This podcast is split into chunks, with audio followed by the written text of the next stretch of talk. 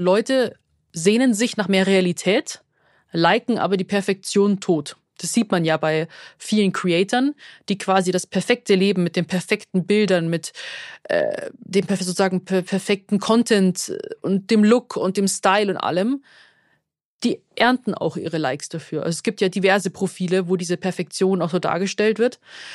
Aber trotzdem äh, wollen Leute quasi, freuen sich aber auch, wenn man mal Tacheles redet. Und das habe ich ja auch nach meiner Auszeit gemerkt, ähm, wenn ich über meine Essstörung spreche, wenn ich also ich, ich bin jetzt keine Body Positivity Creatorin, die jetzt ihre Zellulite äh, postet oder quasi unvorteilhaften Posen äh, sitzt oder sich fotografiert, weil ich denke, dass da wird bei der, der, der Begriff auch Body Positivity heutzutage so ein bisschen missbraucht. Body Positivity heißt, dass jeder Körper schön ist, egal ob jetzt kurvig oder auch super dünn oder super durchtrainiert oder wenn ein Arm fehlt oder ein Bein, oder körperlich eben eingeschränkt. Das ist alles schön, aber es wird meistens nur das Kurvige und da auch in Grenzen und trotzdem immer noch in einem gewissen Rahmen. Es ist halt alltagstaugliches gepostet und das finde ich schwierig.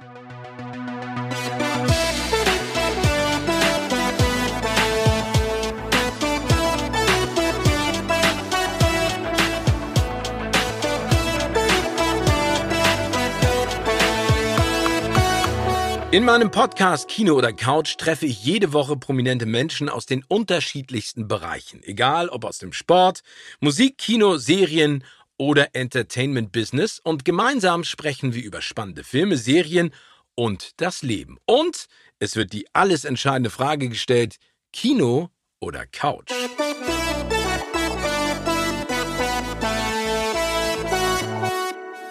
Von der Schlagkraft ihrer Faust und der Zahl ihrer Insta-Follower kann ich nur träumen. Ich habe eine echte Powerfrau zu Gast. Stark sein war schon immer ihr Motto. Doch seit 2019 weiß sie aus eigener Erfahrung, dass dies nicht nur für den Körper, sondern ganz wichtig auch für den Geist gelten sollte. Sie ist Fitnessbloggerin, YouTuberin, Influencerin und Mental Health Advocate. Und seit kurzem kann man ihr freundliches Oberbayerisch auch in ihrem Podcast hören. Heute ist sie aber bei mir und ich freue mich sehr. Moin, moin, Sophia Thiel. Hello Steven, wie geht's dir? Mir geht's super. Wie geht's dir? Danke für die Einladung. Ja, Aber ich, ich rede doch gar kein Oberbayerisch. No, ein bisschen. Oder wie nennt man das anders als Oberbayerisch? Heißt das einfach nur bayerisch? Ja, nee, also meine ganze Familie spricht Dialekt, aber ich bin die Einzige, die keinen spricht. Und wenn ich es, glaube ich, drauf anlege, dann hört sich halt gestellt dumm. Also nicht so wirklich. Also kann ich schon, ich kann schon probieren, aber normalerweise rede ich eigentlich immer Hochdeutsch. Hochdeutsch. Hochdeutsch. Hochdeutsch.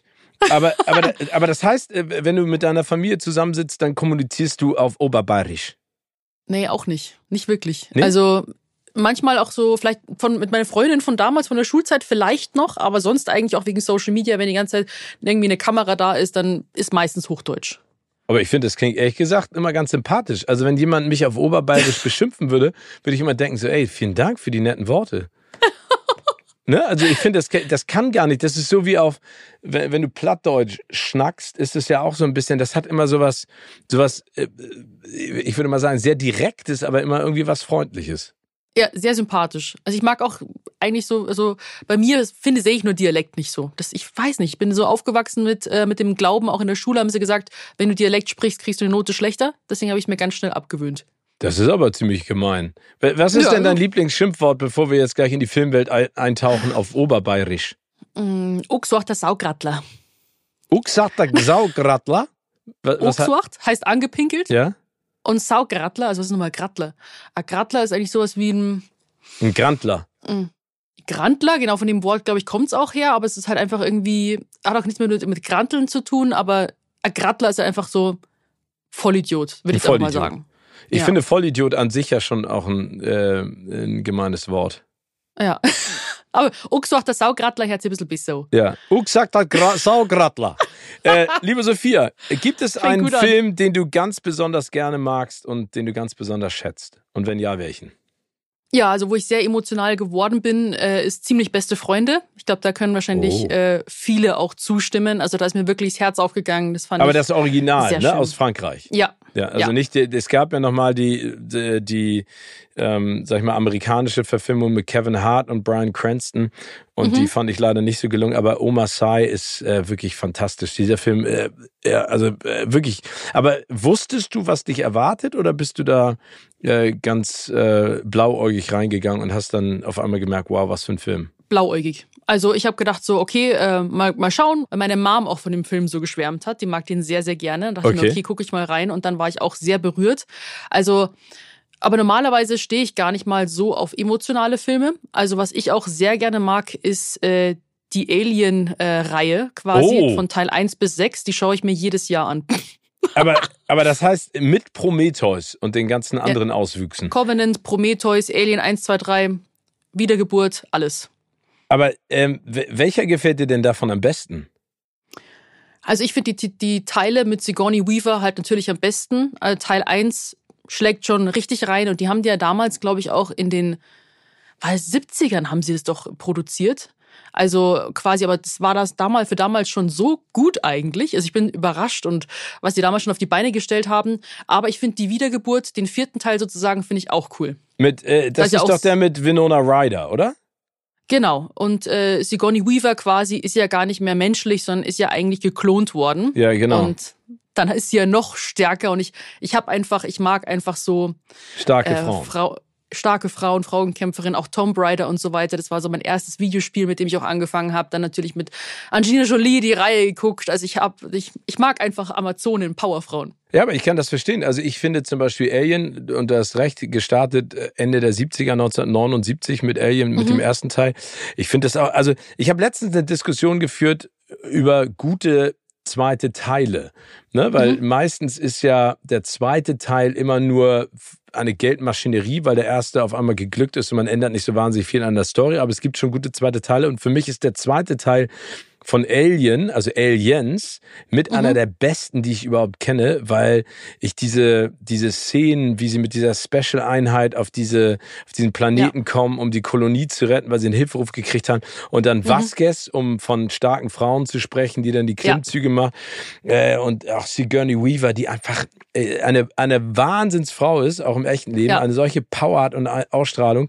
Also das kann ich auch verstehen. Für mich haben die danach Covenant und Prometheus ein bisschen verloren, ähm, mhm. weil, keine Ahnung, in Alien 4 mit Winona Ryder bin ich auch nicht so überzeugt, aber ich kann schon verstehen, dass du da hinterher bist. Es gibt jetzt da, ähm, äh, hast du auch diese Alien vs. Predator Filme gesehen? Ähm, einmal, also auch schon vor längerem, ich kann mich jetzt nicht mehr so krass daran erinnern. Okay, also das aber heißt, das ist auf jeden Fall was, Tomb Raider mit Angelina Jolie, hast du den auch mit Alicia ja. Vikander gesehen? Nee, tatsächlich nicht, weil ich äh, wollte mir das, äh, wollte, ich wollt, konnte mir nicht auf eine neue Schauspielerin einlassen. Ach so, okay. Da bist du ganz strikt und sagst so, nee, äh, einmal Angelina Jolie, äh, never ever change a winning team. Ja, es war irgendwie so, weil das ist ja auch, ähm, auch bei den Videospielen war das dann so, dass dann irgendwann ähm, quasi Lara Croft irgendwann zu ihren, ihr, zu ihren Anfängen, wie wurde sie zu Lara Croft? Und dann mhm. ist sie am Anfang noch so verletzlich. und dann dachte ich mir so, ah, ich weiß nicht so recht. Die soll schon lieber die Waffen ziehen und dann ein paar Leute abknallen. Also ich bin dann eher schon so, das muss dann schon irgendwie, ich bin ein Gewohnheitstier. Also ähm, auch, ich liebe auch ähm, das Schweigende Lämmer. Oh, okay. Und da war auch quasi mit äh, Roter Drache und äh, da fand ich es auch ganz schwierig, dass Jodie Foster nicht äh, Clarice Starling gespielt hat. Das ist bis heute. Ich liebe so also auch den Film, aber äh, fand ich ziemlich schwierig, fand ich schade. Also sie wurde ja auch interviewt quasi, warum sie ähm, bei dem Teil nicht auch nicht mitgemacht hat quasi und sie meinte, dass es das Drehbuch zu grausig war. Fand ich schade. Ja, okay, aber auch wie eine ganz tolle Rolle und vor allen Dingen auch mit Jodie Foster besetzt. Äh, mhm. Clary Star. Das ist auch einer der, finde ich, ein Thriller, der zeitlos dasteht, weil du dir den immer wieder angucken kannst. Hat ja zum ja. Glück auch nichts mit Special Effects zu tun, sondern einfach mit einem unfassbaren Gruseleffekt und äh, vor allen mhm. Dingen mit so einer Angst, die einem die ganze Zeit im Nacken sitzt. Finde ich auch toll. Also das heißt, du stehst ja. da schon eher, ähm, sag ich jetzt mal, auf äh, etwas härtere Kost. Auf jeden Fall. Also ich bin auch sehr in True Crime drin. Also ich kenne wahrscheinlich jeden so da draußen bekannten Serienmörder. Also hoffentlich Netflix nicht persönlich. Durch. Äh, nein, nein. Aber es gibt ja diese, aber es gibt ja, hast du das auch schon mal gehört? Äh, diese Statistik logischerweise ist ja, dass du, dass jeder in seinem Leben bestimmt fünf Massenmördern über den Weg läuft. Echt jetzt? Das habe ich noch gar nicht gehört, aber das ist echt spannend. Ja, ich meine, wenn du dich draußen bewegst, ist ja, ist ja die Wahrscheinlichkeit ja. relativ groß, dass du an jemandem vorbeiläufst, der nicht gerade Nettes im Schilde führt oder sie. Ja, ich denke es mir auch oft. Ich denke, keine Ahnung, wenn ich mal auch wieder so ein. Ich habe mir Jetzt war ist Jeffrey Dahmer jetzt gerade rausgekommen. Ja. Den kannte ich ja davor schon äh, Ewigkeiten. Und äh, finde ich gut, die Serie. Also wobei mich quasi jetzt, klar, ich schaue mir auch gerne die YouTube-Videos von den Originalmenschen an und so weiter. Also die Interviews. Ähm, ja, ja, die Interviews, die mit denen geführt worden sind oder irgendwelche echten Aufnahmen, sage ich jetzt mal, wenn sie jetzt so, so eine Wohnung dann irgendwie ausräumen. Ähm, das fand ich irgendwie Nerven, so irgendwie kitzelnder, sage ich jetzt mal, oder so als wie die das Nachgespielte, weil da kommt teilweise das Krasse gar nicht mal so so rüber, ist gut gespielt, aber ähm, ja, also es ist einfach das ist so eine Faszination da. Ist ganz äh, ganz komisch, aber äh, wir driften gerade schon so in eine Richtung ab. Ich habe angefangen mit ziemlich beste Freunde, um mal harmlos anzufangen. Ja, aber jetzt das kommen ist ja so die völlig wahren, okay. die True Colors kommen jetzt. Nein, aber, aber ich kann das ja verstehen. Das ist ja, ich glaube, das ist ja genauso wie diese ganzen Mafia-Epen, die man Mhm. ja im Prinzip immer feiert. Und wenn man sich mal überlegt, was diese Menschen dahinter getan haben, dann ist es ja alles andere als ein, eine Faszination, sondern es müsste eigentlich abschrecken und einen wirklich ja auch äh, im Prinzip äh, in jeglicher Art und Weise eigentlich äh, wie gesagt, abschrecken und, und dass man da das Gefühl hat, wieso gibt es solche Menschen überhaupt? Ich lese gerade ein Buch, das nennt sich The Cartel von Don Winslow. Da geht es um die Mhm. ma- mexikanische Drogenmafia. Und das, das Buch ist so unfassbar brutal an einigen Stellen, ne? weil auch- Mhm. auch dieser mexikanische Drogenkrieg ja eine Dimension erreicht hat, auch in den letzten Jahren. Das kann man sich gar nicht vorstellen. Aber es ist trotzdem faszinierend, ne? dass die so völlig gesetzesfrei und gesetzlos äh, vor sich hin sinnieren und leben und alles machen können, was sie wollen. Ist das Ja, die Faszination? Nee, eher, also eher, was so im Kopf passiert. Also ich schaue mir dann auch gerne halt dann auch, äh, also wenn, wenn ich jetzt die Influencerin gew äh, geworden wäre, dann wäre ich gerne äh, forensische Psychologin geworden, um mit denen zu sprechen und äh, herauszufinden, woher sowas kommt. Es hat ja, die meisten Sachen haben ja auch in der Kindheit schon mit traumatischen Erlebnissen zu tun. Ähm, mit Alkohol, Drogen, äh, Missbrauch und so weiter. Aber bei Jeffrey Dahmer zum Beispiel war es nicht so. Und das fand ich irgendwie so faszinierend aus so einer normalen Kindheit. Wie kann man so eine Faszination, also ich weiß nicht, ob ich jetzt hier irgendwie, sonst muss man eine Triggerwarnung oder irgendwie eine Warnung rausgeben, explicit Content oder, oder so, ähm, weil es war ja so, dass er eine Faszination für glänzende Gegenstände hatte, beziehungsweise für Innereien und Organe. Also er hat mit seinem Vater damals äh, ähm, Verkehrs-, so Tierunfälle auf der Straße halt eingesammelt und die haben die dann quasi auseinandergenommen und äh, angeschaut und quasi wie da auch so eine sexuelle Neigung entstehen kann, fand ich dann auch, äh, und wie er auch die Opfer quasi auf, ausgewählt hat und ähm, die, die, dieser ganzen Gedankenprozess und dieser quasi dieser Drang, dieser unwiderstehliche Drang, dass man das nicht aushalten kann, jetzt quasi wieder sich ein Opfer zu suchen und äh, das anzustellen und so weiter. Also diese Gedankenprozesse und wie das Ganze entsteht und wie man das auch vielleicht behandeln kann, finde ich einfach mega spannend. Wenn sowas auch teilweise überhaupt behandelbar ist. Ja, ich glaube, das ist ja die, die Krux an der ganzen Sache, ne? dass das ja nicht in den meisten Fällen auch nicht heilungsfähig ist, aber dass man sich die Ursache anguckt, ich glaube, das ist ja immer die Faszination des Bösen, ne? Also immer, äh, Mhm. immer äh, die andere Seite zu beleuchten und sich anzuschauen. Aber es ist ja spannend. Das heißt, da guckst du dir auf jeden Fall auch viele Dokumentationen an. Das sind so, sag ich mal, jetzt von Film zu Serien zu kommen, etwas, was dich total reizt. Ja, auf jeden Fall. Also ähm, andere Serien, also meine All-Time-Favorite-Serie ist Breaking Bad, weil mein Lieblingsschauspieler ist Brian Cranston. Außer in Äh, der Neuverfilmung von Ziemlich Beste Freunde. genau. Okay. Ja, genau. Ähm, und äh, dicht gefolgt von Anthony Hopkins und äh, Jack Nicholson. Also das sind so meine, wenn ich, wenn ich die Filme mit denen sehe, die muss ich einfach anschauen, weil ich die drei einfach spitze finde. Und ähm, genau, und dann Breaking Bad, aber wenn es so quasi in True Crime geht, klar, irgendwie Ted Bundy, äh, Jeffrey Dahmer, John Wayne Gacy und so, das ist schon, ja, shocking, würde ich sagen. Ja, shocking. Ja, ich kann das aber auch verstehen. Ich meine, einige von den Dokumentationen sind ja auch wirklich hervorragend gemacht und wird Mhm. von allen Seiten beleuchtet. Und es ist natürlich, also ich, ich finde es, ich finde es zeitweise schockierend, weil es klingt und sieht so fiktional aus. Und wenn du dir dann immer vorstellst, es ist eine wahre Geschichte, macht Ja. es das umso grausamer. Aber da hast du dir natürlich auch drei Schauspieler ausgesucht, die auch ein besonderes Fable haben für eine große Bandbreite an, Mhm. an, da, äh, an Darstellung und vor allen Dingen an Figuren, die sie, die sie spielen. Aber finde ich, äh, Ja. finde ich sehr spannend. Aber wenn du sagst, Ja, so- du, ja, Entschuldige. Ja, nee, aber sonst haben wir uns ja auch, ähm, du warst ja auch beim äh, Online Marketing Rockstars äh, Event und durftest ja auch äh, Quentin Tarantino gegenüber sitzen. Ja. Ich war ein bisschen weiter weg. Ich habe dich beneidet, weil ich liebe natürlich auch alle Quentin Tarantino Filme, klar. Ähm, einfach absolute Klassiker. Also die, die ist auch, die sind im Repertoire mit drin. Die, die sind einfach, das sind einfach alle geil. So, Punkt. Aber gibt es da Ähm, einen, der geiler ist als die anderen? Äh, wo er auch selber drin vorkommt, Das Till Dawn. Finde ich zum Oh, Beispiel mit George cool. Clooney. Ja, den finde ich mega. Salma diese, Hayek. I diese iconic Selma Hayek-Szene, da haut's mir die Kinnlade am Boden. Ähm, sonst äh, Kill Bill, also Uma Thurman ist sozusagen meine Lieblingsschauspielerin auch. Also ich finde einfach, die macht es, da hat man so einen Woman-Crush einfach. Und bei Pulp Fiction, einfach klasse. Ja, also er hat ja auch, er hatte auch ein großes Fable für starke weibliche Charaktere in seinen Filmen, was ja gut ist, obwohl das so in Once Upon a Time in Hollywood nicht so unbedingt der Fall Mhm. gewesen ist. Da war ja Margot Robbie eher so Beiwerk, finde ich, auch Mhm. wenn es wichtig war, dass sie da eine Rolle gespielt hat. Aber das war ja auch ein großer Kritikpunkt an diesem Film, obwohl ich den auch im Nachhinein immer noch sehr, sehr gut finde. Und der, der geht's ja Mhm. auch im Prinzip um, um True Crime, ne? also anders dargestellt in der Quentin Tarantino-Welt. Aber ich finde ihn auch faszinierend. Ich finde, das ist auch ein ganz spannender ähm, Gesprächspartner, vor allen Dingen in der Art und Weise, wie er seine äh, Filme reflektiert und auch äh, so auf das Filmbusiness selbst schaut, weil er ist ja ein absoluter Gegner von jeglichem Streaming, weil er Mhm. auch sagt, die Filme, die ich mache, die müssen im Kino gesehen werden und ich möchte nicht, dass sich jemand zu Hause hinfläzt und das nicht zelebriert und wertschätzt. Ne? Also für ihn hat Streaming immer noch so eine, so so eine, keine Ahnung, so eine Beliebigkeit. Ich bin mal gespannt, Ja. wie lange das durchhält, bis Netflix oder Amazon oder Disney vielleicht mit einem Gehaltscheck winken, der ihm gefällt. Aber ich, ich Mhm. finde, da ist er echt super. Ja, aber das Ja. ist ja eine Riesenbandbreite. Also das heißt, du, Ja. du, du nutzt auch deine Freizeit, um äh, Filme und Serien zu konsumieren. Bist du denn eher Team Kino oder eher Team Couch?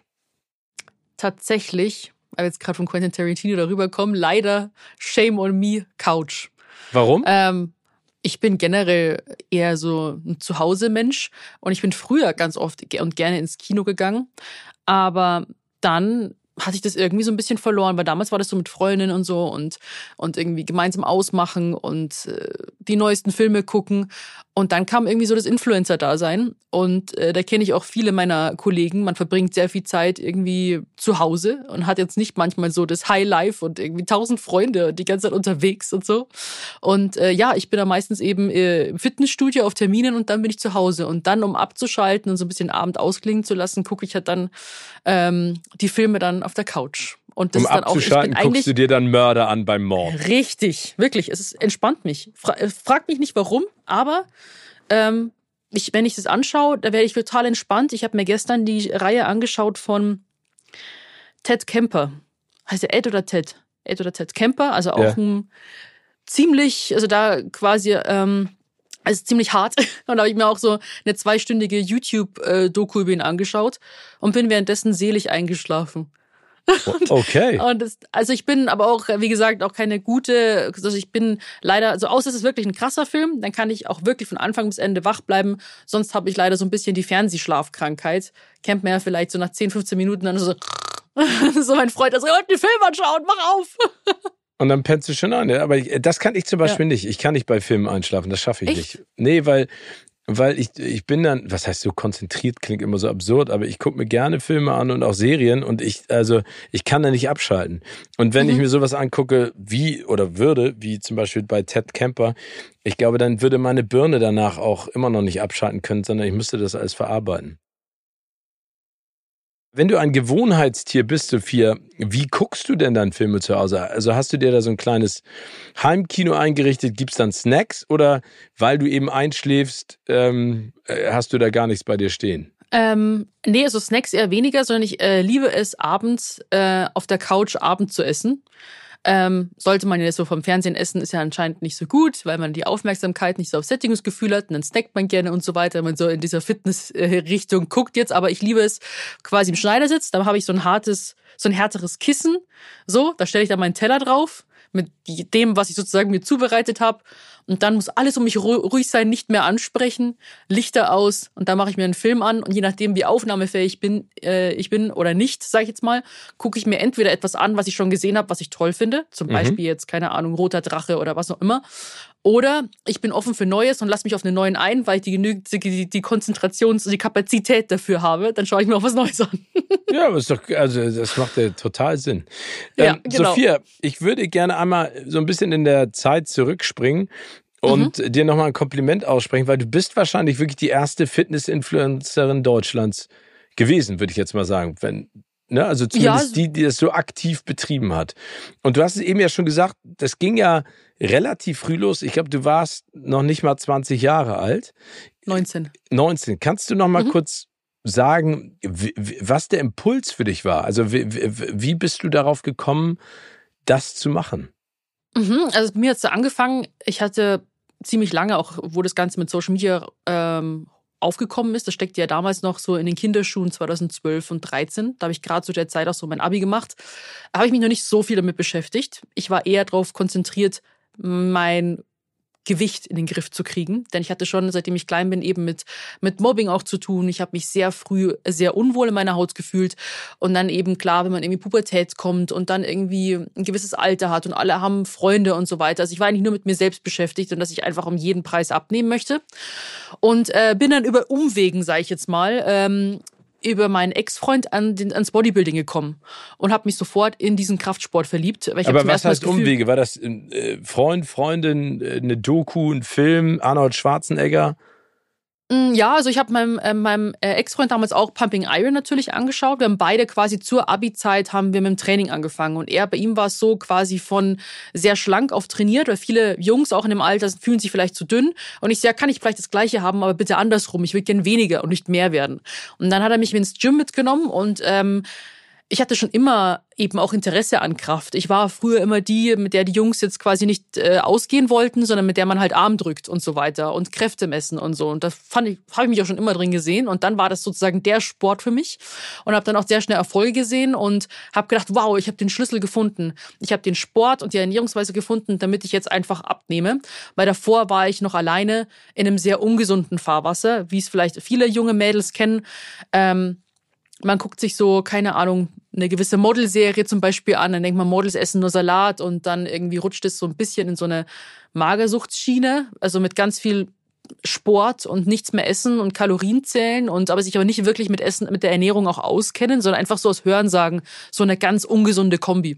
Und dann bin ich quasi zum, zum Kraftsport gekommen und habe dann eben dieses drastische Vorher-Nachher-Bild von damals gehabt. Also dieses, ich habe dann 30 Kilo in einem Dreivierteljahr abgenommen von 80 auf 50 sozusagen und ähm, habe dann das geteilt und das ging dann quasi und dann habe ich gedacht, okay, ich möchte aber auch meinen Prozess so, äh, meine körperliche Veränderung möchte ich einfach auf Social Media mal teilen, probiere mal so YouTube, Facebook, Instagram, das war so irgendwie ein Topf. Und dann hat mir habe ich gesagt, ich fange einfach mal mit dem an und dokumentiere das Ganze, weil ich möchte anderen Mädchen helfen, die sich in ihrem Körper unwohl fühlen, die äh, Mobbing äh, erleiden und so, dem möchte ich helfen, dass sie diesen Schmerz nicht mehr fühlen müssen und sich in ihrem Körper wohl, wohler fühlen. Und sozusagen Frauen an die Handeln, so, ist nicht für, für die Männer, sondern wir haben auch einen Platz im Gym.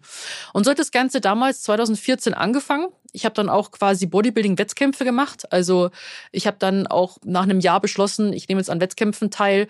Und äh, da wurden auch Medien darauf aufmerksam. Ich hatte dann eine sehr erfolgreiche Galileo-Doku, quasi mein Weg auf die Bühne, vom gemobbten Moppelchen zum Muskelpaket. Das war so der Aufhänger. Und quasi ja die ideale Heldenstory.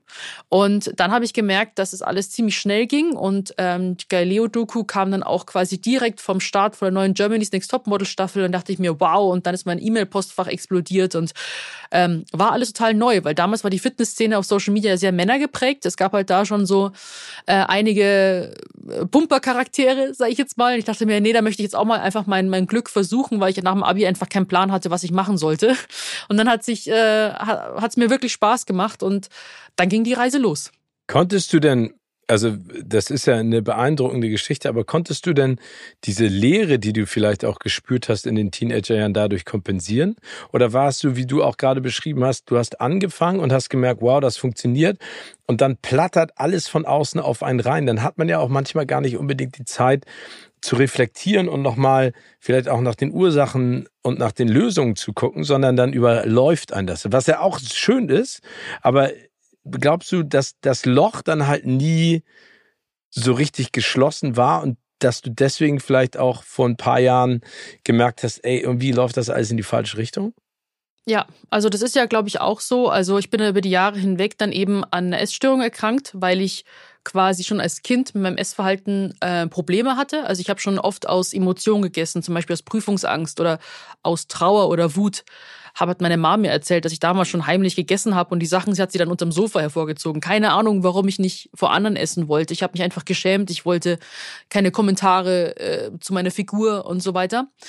Und ähm, ja, also ich dachte, ich kann dieses Loch füllen oder glücklich sein im Leben, wenn ich eine gewisse Weise aussehe. Also ich habe meinen Selbstwert eigentlich nur bis Äußere ähm, so ein bisschen definiert, weil ich das eben erst erstmalig mitbekommen habe bei meinen, bei meinen Freundinnen. So schlanke, hübsche Freundinnen hatten halt dann die ganze Aufmerksamkeit auch von den Jungs. Die waren beliebt, die waren irgendwie attraktiv und ich war halt so, ich war jetzt kein Außenseiter in dem Sinne, aber war halt da nicht so mit dabei. Und dachte ich mir, okay, die müssten ja vielleicht irgendwie sich gut fühlen, ihre Haut. Und ich habe mir gedacht, okay, wenn ich jetzt eben ein Sixpack habe, dann bin ich, also ist gleich glücklich sein. Und habe dafür auch jeglichen Preis dafür gezahlt, weil ich dachte, das ist auch der Job, den ich jetzt eingeschlagen habe. Ich muss ein Sixpack haben und dafür einfach sehr viel Gewalt anwenden. Also ich hab, bin mit mir selber. Gewalt im Sinne von Training und. und ja, ja, äh, genau. Also wirklich auch körperliche Signale ignorieren. Ähm, ich hatte dann auch meine Periode nicht mehr. Ich, äh, mein Hormonhaushalt war komplett durcheinander. Ähm, ich war einfach permanent müde. Also ich habe, also habe mich einfach so ein bisschen einfach, Kaputt also einfach gemacht, gegen mich gekämpft. Ja. Ja. Und habe gedacht eben, das ist halt so der Preis, den ich dafür zahlen muss, dass ich auf Social Media bin, dass ich die Anerkennung und den Respekt bekomme. Denn als ich damals abgenommen habe, habe ich ja die Bestätigung dafür bekommen, dass es der richtige Weg war. Das war ja auch so, als ich dann abgenommen habe, waren auf einmal alle nett zu mir. Dann hatte ich meine erste Beziehung. Dann habe ich Social Media angefangen. Wenn ich schlank war oder definiert war, habe ich ganz viele Likes bekommen und ganz viele tolle Kommentare. Und als ich dann quasi nach meinen Wettkämpfen wieder zugenommen habe, was ja normal im Bodybuilding komplett normal ist, du hast eine On- und eine Off-Season. Also quasi On-Season, wo du Diät machst und definiert bist und eine Off-Season, wo du halt, sag mal, normal ist und Körperfett wieder zunimmst. Und ähm, die habe ich mir halt nicht erlaubt, weil ich dachte, Social Media ist so mein mein Ganzjahreswettkampf. Also habe ich versucht, eben immer Diät zu halten, aber ich habe dann trotzdem halt dann wieder zugenommen und habe dann quasi sofort an den Zahlen gesehen. So, sobald ich zugenommen habe, sobald ich weicher war von der Form her, sozusagen in Anführungsstrichen, ähm, weniger Likes, schlechte Kommentare, hatte dann auch 2017 meinen ersten größeren Shitstorm auch, also wo es quasi um meinen Körper ging. Ähm, und Aber was heißt das- Shitstorm? Du warst nicht so fit, wie du, wie die Leute dich sehen wollten und die haben dich dafür dann gemobbt oder, oder was bedeutet das? Ja, also ich habe mit meinen Wettkämpfen gestartet und diese Bilder vom Wettkampf sind natürlich sehr extrem. Du siehst jeden Muskel, du hast Adern und so weiter. Und mit diesen Bildern wurde ich eigentlich, werde ich teilweise bis heute noch verglichen. Quasi, ich habe damals halt sehr, sehr dünn und zierlich angefangen. Und das gegenüberzustellen, da sieht man natürlich einen, einen erheblichen Unterschied, klar. Aber sich mit dem zu vergleichen, ist halt irrsinnig, weil diese Wettkampfdiät nur für diesen Sport gedacht ist, weil es eine Extremsituation ist und man es rund ums Jahr eigentlich auch, also auch einfach nicht durchziehen kann. Und dann 2017 war der World Fitness Day in Frankfurt. Und das war eigentlich eine richtig coole Sache. Wir wollten das, ähm, den World Record, das World Record Workout wollten wir machen. Den Weltrekord für das größte Bodyweight Life Workout wollten wir brechen. Haben dann auch eine, eine, eine Mädels Crew gecastet, die mich auf meiner Bühne begleitet, mit mir gemeinsam die Übungen macht. Und dann vor der Bühne standen dann letzten Endes 4400 Menschen. Also streng genommen haben wir auch den Rekord gebrochen. War auch ein richtig tolles Event. Sonne schien, dann auf einmal leichter Regen, dann kam ein Regenbogen, laute Musik. Es war einfach episch. Dann kommt ein Fernsehsender und hat das Ganze dokumentiert und darüber berichtet. Und ich dachte mir, die nehmen bestimmt dieses krasse, das erste Fitnessfestival so, äh, quasi die ganzen Sachen mit. Aber letzten Endes saß ich dann zu Hause, also wieder, wo ich dann zurückgekehrt bin, habe den Fernseher eingeschaltet, um mir die, den Beitrag anzusehen. Und es ging nur darum, warum ich mich so verändert habe, warum ich so dick geworden bin. Und hinter mir auf der Bühne hing eben ein Bild ähm, von meiner Wettkampfform von 2015. Es war 2017. Und in meinem Privatleben sah sehr düster aus, sage ich jetzt mal so.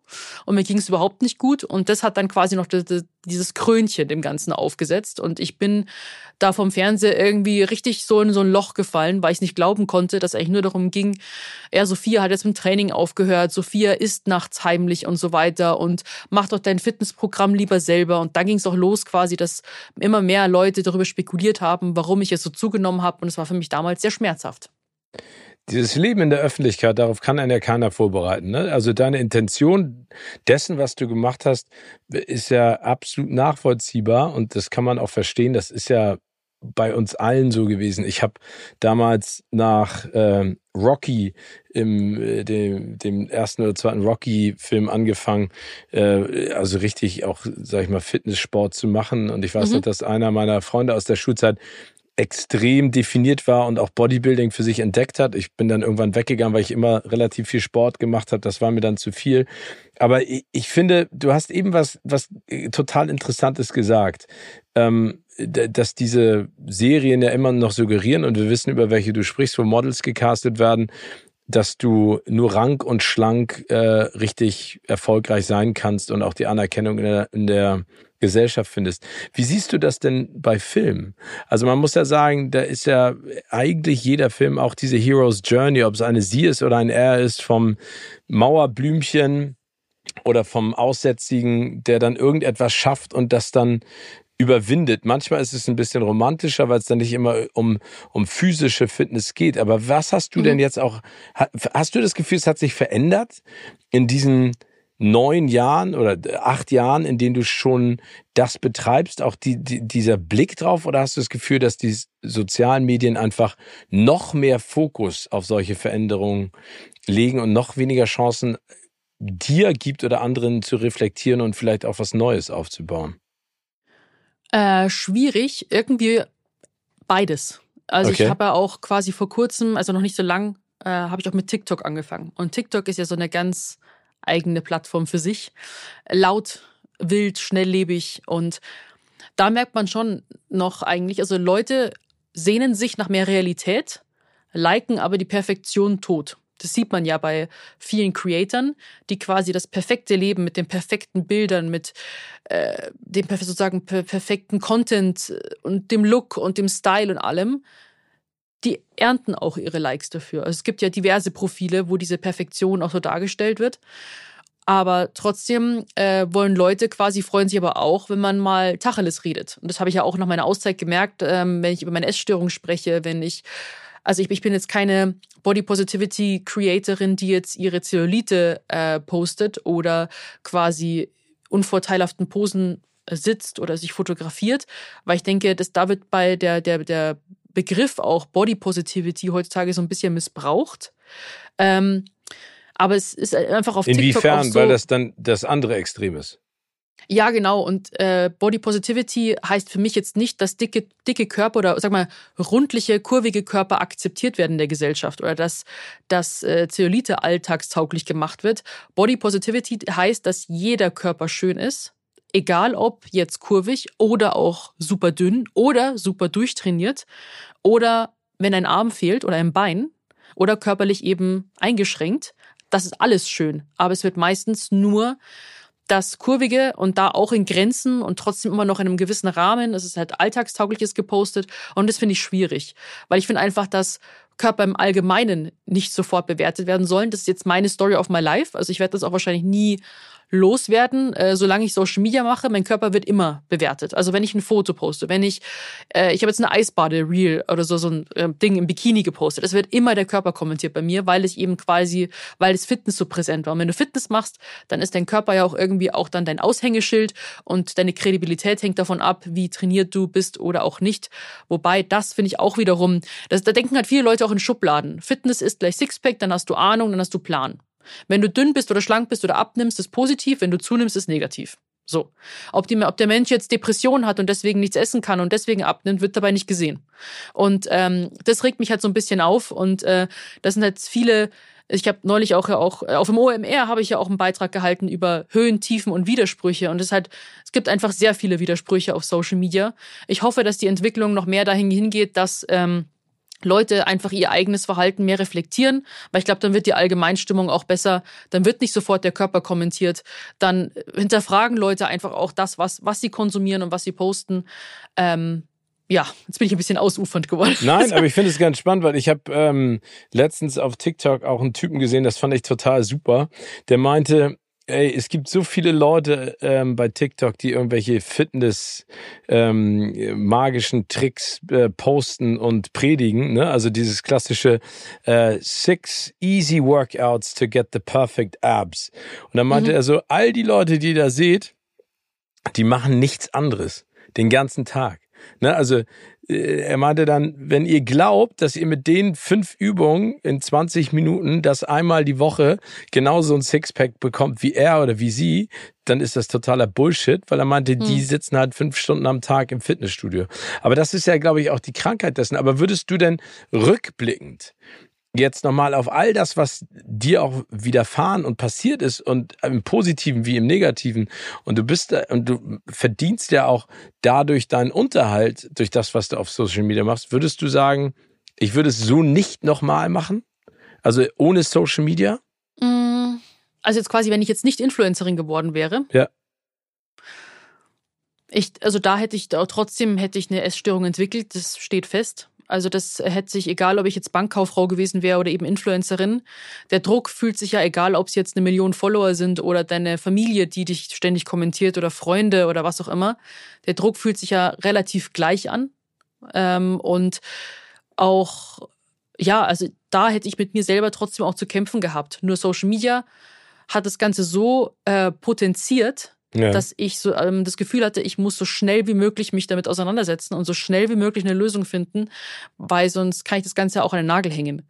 Und ähm, da bin ich eigentlich auch dankbar für, dass das Ganze so gekommen ist. Also auch wenn es teilweise sehr, sehr schwierig war und auch in der Auszeit und auch im Privatleben und so weiter. Ich bin heute dafür dankbar, für das, was ich in dem ganzen Prozess lernen durfte, das, was ich erkannt habe. Und ähm, da ich ein ziemlicher Sturschädel bin, glaube ich, hätte man mich auch damals nicht davon abbringen können, dass ich eben mit mir auch so umgehe. Also das, da hätte jeder sagen können, es hat mir schon 2015, hat mir eigentlich schon mein Management gesagt, Sophia, mach mal, also nach einem Jahr so ein bisschen, Sophia, mach mal bitte ein bisschen langsamer, weil sonst hast du irgendwann einen Burnout. Und ich so, äh, ich? Nö. Auf warum denn? Und 2019 ist es dann so gekommen. Und dann denke ich mir, es war jetzt nicht Social Media schuld, dass alles so gekommen ist, aber es hat das Ganze natürlich äh, ja, ein bisschen herausfordernder gemacht. Aber würdest du denn sagen, dass diese Burnout oder äh, Depression oder dieses Tief, was 2019 kam, dadurch entstanden ist, dass du die Ursachen dessen, warum du auch in diese Fitness so reingegangen bist, ähm, immer mitgeschwungen haben, weil du sie nie richtig behandelt hast, sondern das kompensiert hast durch noch mehr äh, Gewalt, wie du es von gesagt hast, auch an deinem Körper und an deinem Essverhalten? Mhm. Ja, also es ist ja so, dass ja auch, wenn du, bei mir war es ja quasi mit der, also bei mir ist ja primär die Essstörung und wenn ich da quasi eine schwierige Phase, also eine, eine quasi eine, eine, einen Rückfall oder einen Vorfall habe und so weiter, dann kommen depressive Episoden. Also das ist eher sekundär, ähm, die Depression. Aber ähm, das war dann so, dass man ja quasi, wenn man immer wieder diesen Kontrollverlust erlebt, man hat ja über viele Dinge einfach keine Kontrolle, dann versucht man, die Kontrolle wieder zu übernehmen. Aber wenn du bei einer Essstörung, je mehr Kontrolle du ausübst, desto schlimmer wurde es. Und deswegen hat sich das so in Wellenlinien, ist es immer weiter ausgeschlagen von einem Extrem ins andere. Meine Gewichtsschwankungen waren am Anfang auch 2015, 16 noch gar nicht wirklich erkennbar, auch in der Öffentlichkeit. 2017, 18 sah das ganz anders aus. Und dann waren die Unterschiede 20 und dann irgendwann 30 Kilo, äh, wenn nicht sogar mehr. Ich habe irgendwann aufgehört, mich zu wiegen. Und immer von einem Extrem ins ins andere. Und das habe ich versucht, weil ich einfach immer mehr Kontrolle übernehmen wollte und dachte, du machst hier Fehler und du musst diese Fehler ausbessern, meine logische Schlussfolgerung quasi daraus. Und äh, dann kommst du in diesen Teufelskreislauf quasi, quasi. Du hast irgendwie wieder zu viel gegessen, du musst dich dafür bestrafen, machst dann noch mehr Training und hältst noch härter Diät und das provoziert den nächsten Essanfall. Und so quasi läuft es dann eigentlich ab und ähm, schaukelt sich hoch. Das ist ja, also das ist ja bei allen Geschlechtern und bei allen äh, Menschen gleich. Ne? Also wenn du da Probleme hast, konzentrierst du dich auf deinen Körper. Und dann will ich das Thema auch abschließen, weil es gibt ein paar sehr tolle Projekte, die du auch anstehen hast. Ähm, was sagst du denn zu diesem Trend? Und das finde ich eigentlich zeitweise noch viel schlimmer und, und, und trauriger äh, der Schönheitsoperation. Also du warst jetzt jemand, du hast es aus eigener Kraft geschafft, deinen Körper zu modellieren mit ganz viel Disziplin, vielleicht auch manchmal mit zu viel Power und zu viel Einsatz. Ähm, aber es gibt so viele Menschen, die einfach diesen Schritt komplett überspringen. Und mir fällt da eine Geschichte ein. Ich war letzte Woche in Köln am Flughafen, da standen zwei Mädchen nett, es gibt ja auch genauso viele Jungs, die waren vielleicht 19 und mhm. ähm, das Gesicht passte nicht zu dem Körper mehr. Ne? Also das war aufgespritzt und, und in jegliche Art und Weise geschminkt. Äh, glaubst du, das ist ein Trend, der noch extremer wird? Und wie kann man, sage ich mal, auch, auch jungen Menschen, also sage ich mal, durch deine Geschichte davor bewahren, diesen, diesen Fehler zu machen? Ja, das ist mir an mir selbst sogar aufgefallen, ähm, wo ich auch mir das überlegt habe. Ähm, weil 2019 ging es mir bisher am, am schlechtesten so, also auch mental und ich war sehr verunsichert und mein Selbstwert war im Keller. Und Ende 2019 war ich wie in einem Selbstoptimierungswahn. Deswegen glaube ich, kann ich da viele Mädchen verstehen, die das dann auch einfach um Biegen und Brechen umsetzen wollen, auch wenn sie teilweise noch minderjährig sind irgendwie ähm, weil ich war so verunsichert mit mir selbst und habe trotzdem auf Social Media andere Leute gesehen und beobachtet, mich verglichen, ähm, gedacht, äh, die machen alle Lipfiller, also muss ich das auch machen, weil es komplett normal ist. Am Ende des Tages habe ich dann nicht gemacht, aber habe dann trotzdem geschaut, ähm, was an meinem Körper kann ich optimieren. Ah ja, meine Haare. Ah ja, dann könnten meine Zähne heller sein. Ah ja, dann könnte ich ja vielleicht noch meine so eine besondere Gesichtsbehandlung machen und so weiter. Dann könnte ich mir mal Fake Lashes überlegen, dann könnte ich schauen, ob ich meine Augenbrauen machen lasse dann, äh, weißt du, dann denke ich, scannt mal den Körper einfach so ab, was ist an mir nicht perfekt und was muss ich optimieren. Und dieser Optimierungswahn wird, finde ich, schon durch Social Media stark gefördert, weil man eben so viele, in Anführungsstrichen, perfekte Menschen sieht, die sich meistens aber auch in ihrer eigenen Haut nicht wohlfühlen. Also dieses äh, miteinander vergleichen ist ja eine endlose Kette, weil ich finde zum Beispiel Person A super, also vergleiche mich mit Person A, die findet sich selber, aber hat auch keinen hohen Selbstwert und macht es ja auch, um sich besser zu fühlen. Die vergleicht sich mit Person B. Person B findet sie auch nicht gut, die vergleicht sich mit Person C und jeder vergleicht sich mit irgendjemand anderen, den er besser findet und keiner will so in seinem eigenen Körper sein. Und das ist halt äh, schwierig, weil solange man nicht aus der eigenen Haut rausschlüpfen und eine andere reinschlüpfen kann, ist es vollkommen sinnlos und verschwendete Zeit und es ist einfach nur wie Gift, das man einfach nur trinkt, habe ich manchmal das Gefühl. Es fühlt sich an wie Gift, äh, was dich einfach nur selbst zerstört. Und äh, ähm, da habe ich dann auch schnell gesagt, also ich habe dann eben so Ende 19 dann eben eine Gesichtsbehandlung und Zähnebleaching gemacht und Haare und und was äh, Lashes und alles so drum und dran. Also jetzt nicht wirklich was äh, chirurgisches. Da also BBL ist ja auch ist ja schon gar nicht mehr Trend. Genau. Brazilian Buttlift war ja jetzt mal ganz äh, gehypt, aber jetzt haben die Kardashians ja so abgenommen und anscheinend schon den Po so ein bisschen auflösen lassen oder wie das auch geht. Und jetzt ist es schon wieder nicht Trend. Deswegen alle, die dies haben machen lassen, die haben erstmal super viele Risiken sind sie eingegangen, haben vielleicht auch Schmerzen des Todes gehabt und jetzt ist ja eh schon wieder, jetzt ist ja super dünn wieder Trend. Naja, egal. Ähm, deswegen da habe ich dann auch gesagt, so nee, da habe ich dann auch zu viel. oder? Das ist, ja. ist doch eigentlich unfassbar und, und, und auch äh, wirklich schrecklich mitzubekommen, dass äh, ein Clan an ja, ich weiß gar nicht, wie man das nennen soll. Ne? Also die Kardashians sind ja schon beeindruckend, was die umgesetzt haben, aber in was für einer Blase und Welt die leben und was die propagieren und wie sie damit umgehen. Äh, für mich ist das komplett falsch, das alles so in die Öffentlichkeit zu ziehen. Aber das hast mhm. du ja auch am eigenen Leib erfahren, dass es schwierig ist, dann irgendwann zu trennen zwischen was ist privat und was ist dann noch Job, ne? Also was ist ja. für die Öffentlichkeit bestimmt. Wenn ich das richtig verstanden habe, arbeitest du ja mit deinem Freund an einer App mhm. ähm, für Betroffene, also auch für, für Menschen, die jetzt, sage ich mal, ihre seelische Gesundheit vernachlässigen. Äh, was genau macht ihr da? Also wie, wie soll das funktionieren? Worum geht's da? Also da sitzen wir immer noch dran, weil es sehr, sehr umfangreich ist und ähm, wir arbeiten auch mit einer Psychologin zusammen und ähm, machen das so als eigentlich so als kleines Team auch. Also weil ich gesagt habe, ich möchte einfach da im Bereich Essstörungen auch Unterstützung leisten. Das Problem ist nur, dass ähm, da einfach so eine große, so, so eine große Lücke ist zwischen, okay, ich fühle mich schlecht und ich weiß, dass ich ein Problem habe. Ich habe da irgendwie nicht die Kontrolle über etwas und weiß auch keine Antworten dafür. Und ich nehme Therapie wahr. Also da ist wirklich eine ganz, ganz große Lücke, weil auch ich habe fünf Jahre erstmal gebraucht, um mich für Therapie zu öffnen und dann auch nur, weil äh, es so ein einschneidendes Erlebnis gab, wo ich mir gesagt habe, okay, es geht nicht mehr und erstmal, ich musste erstmal so richtig in die Scheiße fallen sozusagen. Und dann habe ich gesagt, okay, ich mache jetzt Therapie so ein bisschen widerwillig und ich hatte auch diese Vorurteile im Kopf mit, dann bin ich ja durch und was werden andere über mich denken und dann kann ich Social Media vergessen, weil dann bin ich ja gaga und so weiter. Ähm, und das, das, dieses, diese Glaubenssätze muss man erstmal aus den Köpfen rauskriegen, weil alle sagen so, ja, Therapie ist cool, aber ich, ich brauche das nicht, ich habe keine Probleme so. Aber jeder Mensch da draußen hat ein Päckchen, mal größer, mal ist größer, mal kleiner. Und ich kann jedem Therapie empfehlen. Natürlich schwierig, weil es nicht so viele Plätze gibt. Und da wollten wir halt eine Online-Lösung dafür entwickeln, ähm, dass man einfach ähm, schon quasi sich mit dem Thema beschäftigt und quasi spielerisch diese Inhalte auch schon, die ich dann in der Therapie und aus jahrelangem Coaching davor äh, gelernt habe. Also ich habe davor sehr viel Coaching angenommen, weil Coaching wird ja auch in der Gesellschaft besser akzeptiert. Weil du bist ja schon toll und im Coaching kannst du dich noch mehr optimieren. Genau. Nur in meinem Fall äh, hat das äh, Coaching bei meiner Essstörung nicht geholfen. Muss ich einfach so sagen. Aber das, äh, ich finde das ganz interessant. Das ist ja wie mit Burnout und Depression, mit Coaching und Therapie. Ähm, aber das ist ja auch wieder ein gesellschaftliches Problem. Ne? Also das mhm. ist ja genauso wie, wenn jemand dich fragt, und Sophia, was hast du in nächster Zeit so vor? Nichts.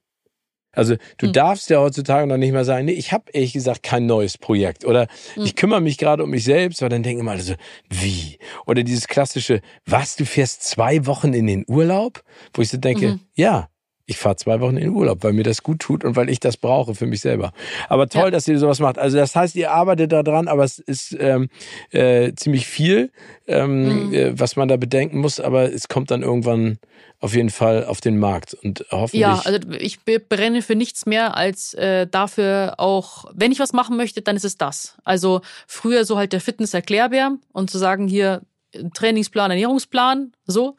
Aber das Leben oder das oder glücklich sein oder mit sich selbst irgendwie da zurechtkommen umfasst halt wesentlich mehr als Training und Ernährung. Und ein Sixpack hat mich nie glücklich gemacht oder eine gewisse Followerzahl oder was auch immer.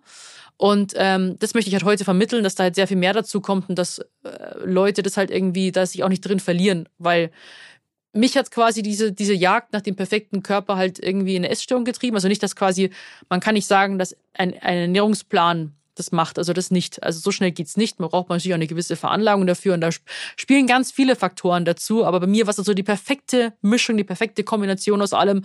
Und es war wirklich sehr, sehr schwer, da auch wieder rauszukommen. Und ähm, man hat ja streng genommen sein Leben damit zu tun, aber ich kann heute damit sehr gut leben und es ist eine sehr viel Leichtigkeit rein, reingekommen. Und ich bekomme einfach immer wieder so viele Nachrichten, wo, wo Mädels auch sagen, dass sie, dass ihnen genauso geht und was sie tun sollen. Und das wäre halt quasi hoffentlich eine erste Lösung. Und wenn man dann merkt, okay, ich habe mich schon entweder Best Case, ähm, ich habe mich damit jetzt so weitgehend befassen können, also ähm, dass ich damit schon einen Weg gefunden habe. Und wenn man sagt, okay, ich habe jetzt verstanden, was überhaupt das Ding ist, es ist ja meistens auch die Klarheit und die Erkenntnis, die, die, die das vielen fehlt, dann so, okay, ich äh, schaue mir das mal an und lass mir vielleicht professionell helfen und begebe mich in Therapie. Hast du denn, also ist das denn so, dass deine FollowerInnen dir folgen auf diesem neuen Weg? Also bekommst du viele dazu oder akzeptieren deine Fans, dass du dich da auch veränderst? Und zweite Frage, würdest du sagen, du bist therapiert oder bist du jetzt gerade in einer guten Phase, aber du weißt, dass es auch jederzeit durch die Probleme der letzten Jahre auch mal wieder schlecht laufen kann? Ja, ähm, also ich habe äh, Therapie, ähm, hatte ich jetzt, ich hatte letzte Woche mal wieder eine Stunde, aber sehr unregelmäßig gerade und auch in sehr großen Abständen. Ich bin einfach ein Therapie-Fan, weil dann kann man einmal seine kompletten Gedanken, die so neblig im Kopf, also den Kopf einfach vernebeln, einfach mal auskotzen und dann fühlt man sich meistens, ich freue mich immer drauf, dann fühle ich mich einfach erleichtert. Aber ähm, sonst habe ich eigentlich gerade eine, eine sehr gute Phase, mir geht sehr gut, ich fühle mich sehr stabil, bin jetzt auch nach Berlin gezogen, also quasi Neuanfang und äh, neues Kapitel und komme damit sehr gut zurecht. Aber ich habe das natürlich immer im Hinterkopf quasi, dass es auch wieder schlechte Phasen äh, geben könnte und werde da auch nicht leichtsinnig. Also früher hätte ich dann gesagt, so, ah ja, ich habe nie wieder ein Problem mit Essen und jetzt mache ich mal hier und da und so weiter und dann zack, äh, haut es einem wieder richtig auf die Fresse. Und das möchte ich nicht und äh, da passe ich sehr auf. Aber auch mein, mein Freund und ich, wir sind da halt, das ist auch, glaube ich, sehr wichtig, wenn man in einer Partnerschaft ist, dass man halt über alles redet und komplett schonungslos und dann ähm, erst dann kann man sich auch geht besser unterstützen, sage ich jetzt mal, weil man dann einfach das Problem auch besser versteht. Ähm, ja, genau. Und ähm, sonst. Und deine also ich, Fans wie, akzeptieren das auch. Genau. Und genau, da haben wir während der Auszeit sind mir auch welche entfolgt. Also da habe ich schon gemerkt, wo ich dann die zwei Jahre weg war. Auf Instagram waren es dann also von 1,3 auf 1,1 runter, aber die Leute waren innerhalb einer Woche nach dem Comeback wieder da.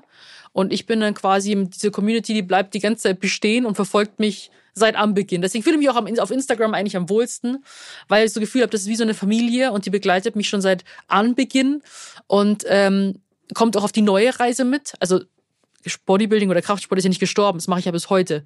Nur äh, trainiere ich halt nicht mehr so viel vor und äh, sag, wie wir sich jetzt zu ernähren haben oder die besten Abnehmtricks oder Tipps gegen Zeolite oder was auch immer. Ähm, sondern ich rede halt auch über mentale Gesundheit, über unbequeme Themen. Und das schauen, glaube ich, aber auch viele gern zu, weil das so ein bisschen, glaube ich, einen voyeuristischen Charakter hat, wenn ich jetzt über meine Essstörung rede. Das ist halt dann so, oh, ah, okay, ja, die hat es. Ja, ich nicht, aber die, ja. Mhm. finde ich ja, gut. Da, ja, das ist und, ja immer die Probleme der anderen. Ist ja schön, dass die welche haben. Ich habe selber keine. Aber ich finde das ganz ja. toll, was du da machst und vor allen Dingen auch, wie authentisch du da zu Werke gehst und wie selbstreflektiert du auch mit solchen Sachen umgehst. Das wünscht man sich von vielen anderen Menschen einfach auch. Und ich glaube. Ja, ich habe auch reflektiert, warum ich Serienmörder anschaue. Also das ist ja, oh. hat angefangen während meiner Auszeit. Und bei mir und auch gleich bei Essstörungen, da habe ich auch mit Kathi Hummels jetzt für unseren Podcast eine ähm, Folge aufgenommen. Und bei uns beiden ist es so spannend, weil bei ihr ist ja primär die Depression da, was eine Essstörung ähm, leitet.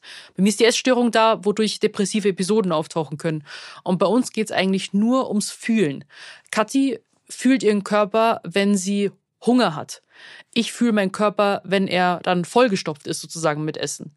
Und das Fühlen, ich, deswegen gehe ich ja auch Eisbaden. Also das ist so meine Schlussfolgerung. Ich gehe ja auch gerne Eisbaden. Ich Eis aufkloppen und reinsetzen, weil ich dann wieder in meinen Körper reinkomme und fühle.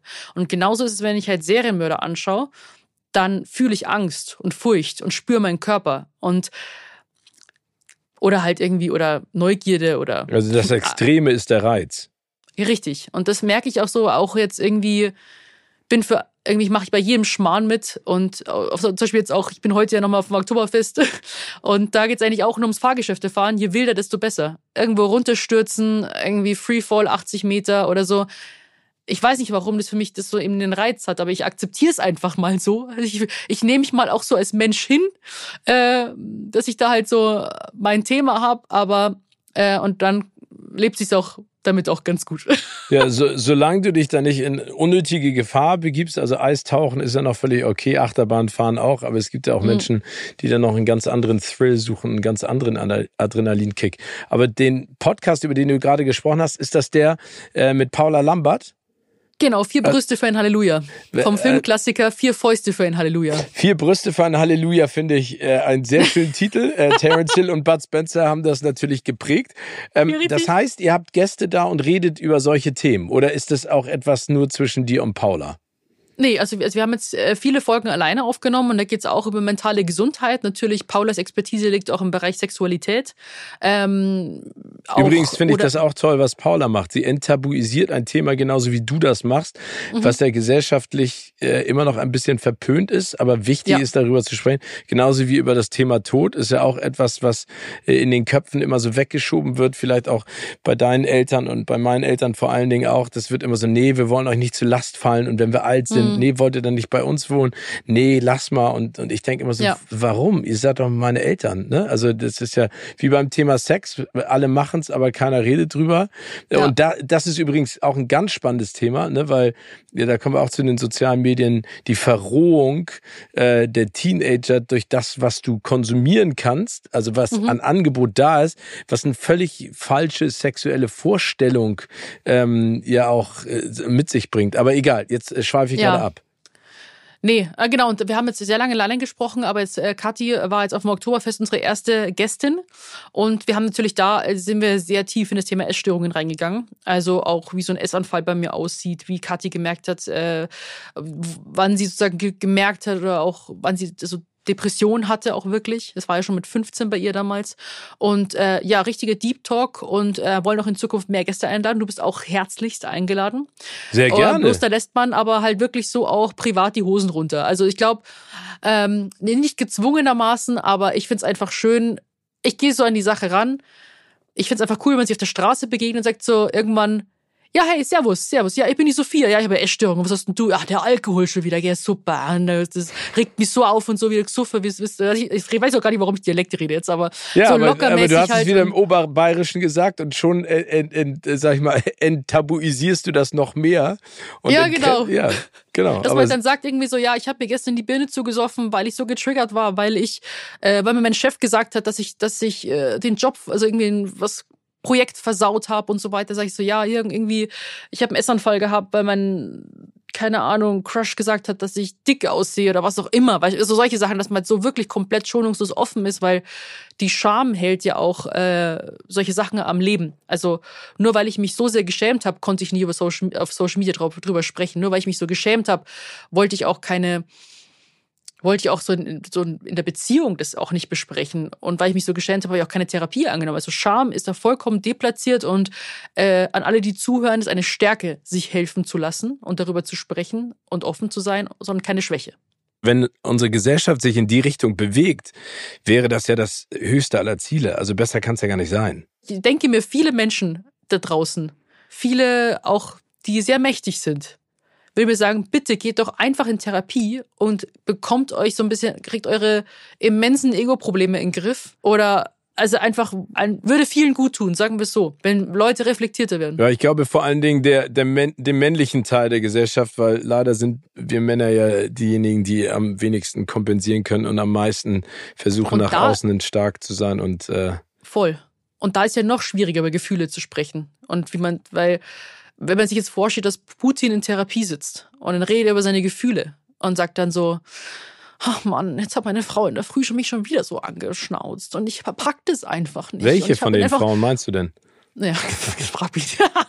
Irgendwie alleine so, oder keine Ahnung. Und äh, ich mag meinen Körper eigentlich gar nicht. Und ich bin gar nicht so muskulös wie derjenige. Und das setzt mich so, weißt du, wenn der so da, wenn er einfach ehrlich sein würde mit seinen Komplexen irgendwie und dann irgendwie mal richtig damit umgehen würde, als jetzt irgendwie das andere dann Schaden davon äh, nehmen. Aber das äh, ufert wahrscheinlich jetzt auch wieder hier aus. Aber ich denke mir nur, wenn Leute einfach reflektierter werden, dann wird es auf der Welt anders aussehen und es beginnt bei einem selbst und einfach mal auch schauen, nicht, dass man immer nur perfekt ist und alles richtig macht und alles gut machen muss, sondern auch die Fehler erkennt oder die. Na, ich glaube vor allen Dingen, was am aller, allerwichtigsten wäre, ist wirklich, wenn die Leute realisieren, dass äh, Fehler zugeben viel mehr Stärke beweist, als wenn man die ganze Zeit so tut, als wenn alles perfekt wäre.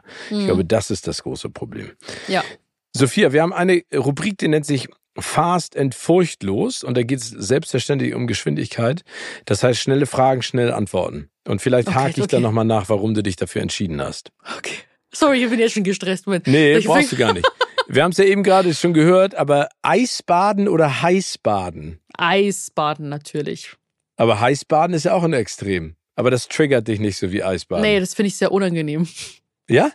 Aber, ja, aber Eisbaden auch, auch dann für wie lange? Also das heißt, du gehst dann richtig für so lange muss es gar nicht sein. Also du solltest ja auch hier, das ist keine Challenge, je länger, desto besser. Sondern es geht darum, dass du den Effekt der Kälte mitnimmst und es kann schon nach einem ein, zwei, drei Minuten schon zu Ende sein, vor allem wenn du wirklich im zugefrorenen See oder so drin sitzt oder im Eis direkt. Ähm, da geht's wirklich um dein körperliches Befinden und du musst ja auch davor trainieren. Also man geht jetzt nicht untrainiert einfach so in so einen Eiskübel rein, sondern man bereitet sich darauf vor und äh, das sind nur eine Sache von ein paar Minuten. Also man, außer man ist Aber duschst du denn auch morgens immer kalt? Ja. Äh, eiskalt. Jeden Morgen. Eiskalt. Ja, die kälteste Stufe Diät. Jeden Mal. so- so- Das machst du schon immer? Nee, nicht immer. Das habe ich vor allem während meiner Auszeit wieder für mich entdeckt, weil das meine Form des, der Meditation ist, des wieder in meinen Körper kommens. Ich habe das jetzt ein paar Tage versucht. Ich habe da immer noch nicht so richtig. Das ist genauso wie beim Joggen gehen.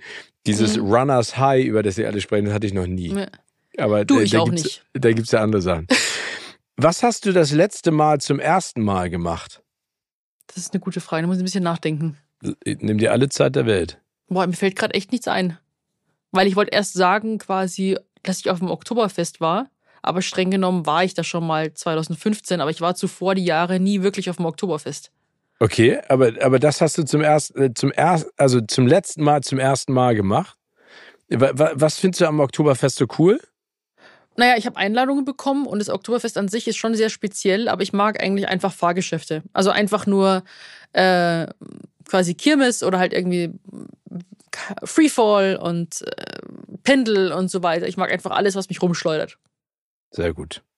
Welche, welche Comicfigur wärst du? Tomb Raider ist kein Comic, gell? Gibt zwar, glaube ich, auch so Comic. Das ist ein Comic. Dann wäre ich gerne Tomb Raider. Tomb Raider wärst du gerne. Ja. Weil, weil, weil sie dir von der Art und Weise am nächsten ist oder du sie am spannendsten findest? Ach so, eher am spannendsten. Und sie hat mich durch meine Kindheit begleitet. Hab äh, quasi alle Filme geguckt und nur die, also ich habe früher auch gezockt, heute nicht mehr so. Und dann natürlich alle Tomb Raider Spiele und dann auch mehrmals und so weiter. Und habe mich einfach in der Kindheit so begleitet. Deswegen ein, ein Woman Crush. Welche Superkraft hättest du gerne? Oh, das sind so Fragen, damit ich möchte immer besonders gut immer antwo- beantworten und besonders cool und so. Ähm, Nee, muss man gar nicht. Also ich würde gerne fliegen können. Und dann sagen wieder eine ja, aber dann könntest du ja auch sagen, ich möchte gerne heilen können. Ist auch eine Superkraft. Ist auch gut, aber fliegen fände ich schon richtig cool. Ich finde Fliegen gut, Heilen gut. Gedanken möchte ich nicht lesen können. Nee, das möchte ich auch Nein. auf keinen Fall. Nee, das auf möchte keinen ich Fall. gar nicht. Ich möchte auch nicht in die Zukunft sehen. Mö möchte ich auch nicht. Ähm, ich glaube, ich würde Heilen nehmen, ja. Weil da habe ich auch so in der Vergangenheit so meine Erfahrungen jetzt gemacht. Und das wäre einfach schön gewesen, wenn ich das hätte ändern können. Da passt aber die nächste Frage perfekt zu. Wenn du eine Zeitmaschine hättest, würdest du in die Vergangenheit reisen oder in die Zukunft? Und wenn ja, wohin und warum? Das Ding ist, wenn ich jetzt die Vergangenheit beeinflussen würde, dann würde ich ja, dann würde sich das quasi das, die Gegenwart sich verändern. Und da wüsste Mhm. ich ja dann nicht, in welche Richtung. Das ist ja dann so eine, so eine ungewisse Variable. Also wenn ich zu meinem alten Ich zurückreise, die jetzt gerade irgendwie so in ihrem fanatischen, exzessiven Training drin ist und sich mit der Ernährung so kaputt macht und jetzt sagen so, bitte macht es nicht so, weil Essstörungen, Aufklärung, dann hört sie auf damit. Dann würde ich an einem ganz anderen Punkt rauskommen, an dem ich vielleicht sogar äh, letzten Endes vielleicht sogar nicht so zufrieden wäre wie heute. So. Deswegen glaube ich, Also der klassische Weg mit Niederlagen helfen einem vielleicht auch, sich selber wiederzufinden. ja, und da ich heute mit dem Hier und Jetzt eigentlich ganz zufrieden bin, glaube ich, würde ich in die Zukunft reisen. Und ich glaube, zehn Jahre von jetzt, dann wäre ich äh, 37 so. Ja, das finde ich sehr spannend. Aber auch da kann man einem gefallen, was man da sieht oder nicht. Ich hätte total Angst davor, zehn Jahre so in die Zukunft zu fahren, weil, also ich denke dann immer so, dann fahre ich lieber so 200, 300 Jahre in die Zukunft, Mhm. weil dann erlebe ich mich selber nicht und dann weiß ich auch nicht, ob ich früh weggegangen bin oder nicht oder ob ich glücklich bin oder traurig, sondern dann sehe ich halt so Ja. die Menschheit an sich. Aber vielleicht ist das Ja. auch schockierend, ne? Stimmt, ja. Aber nee, finde ich auch sehr spannend. Ist auch ein guter Gedankengang. Dass man auch dann schaut, irgendwie, ob jetzt Autos endlich fliegen können oder sowas. Genau. Dann hätte die Superkraft auch schon wieder. Dann wäre die ja voll unnütz. Ja, siehste, das wäre doof. siehst du. Sophia, Ja. letzte Frage. Mhm. Welcher Filmtitel passt aktuell perfekt zu deinem Leben? Den, der schon auch existiert als Film oder kann auch irgendwas? Kann beides, den kannst du auch an ausdenken. Dann würde ich sagen, Comeback Stronger. Come back stronger. Sophia, es war sehr inspirierend, mit dir zu sprechen und ich finde es total beeindruckend, wie reflektiert und offen du auch mit all den Sachen umgehst. Und ich drück dir die Daumen für all das, was da noch kommt. Und ähm, ich freue mich dann mit dir und Paula in deinem Podcast die Hosen runterzulassen. Bin ich Auf gespannt. jeden Fall. Hat mich sehr gefreut, hat sehr viel Spaß gemacht und hoffentlich sehen wir uns auch dann auch bald wieder, einfach bei irgendeinem Event oder so. Das werden wir. Sophia, Cool. alles Gute dir. Tschüss. Dir danke. auch. Ciao.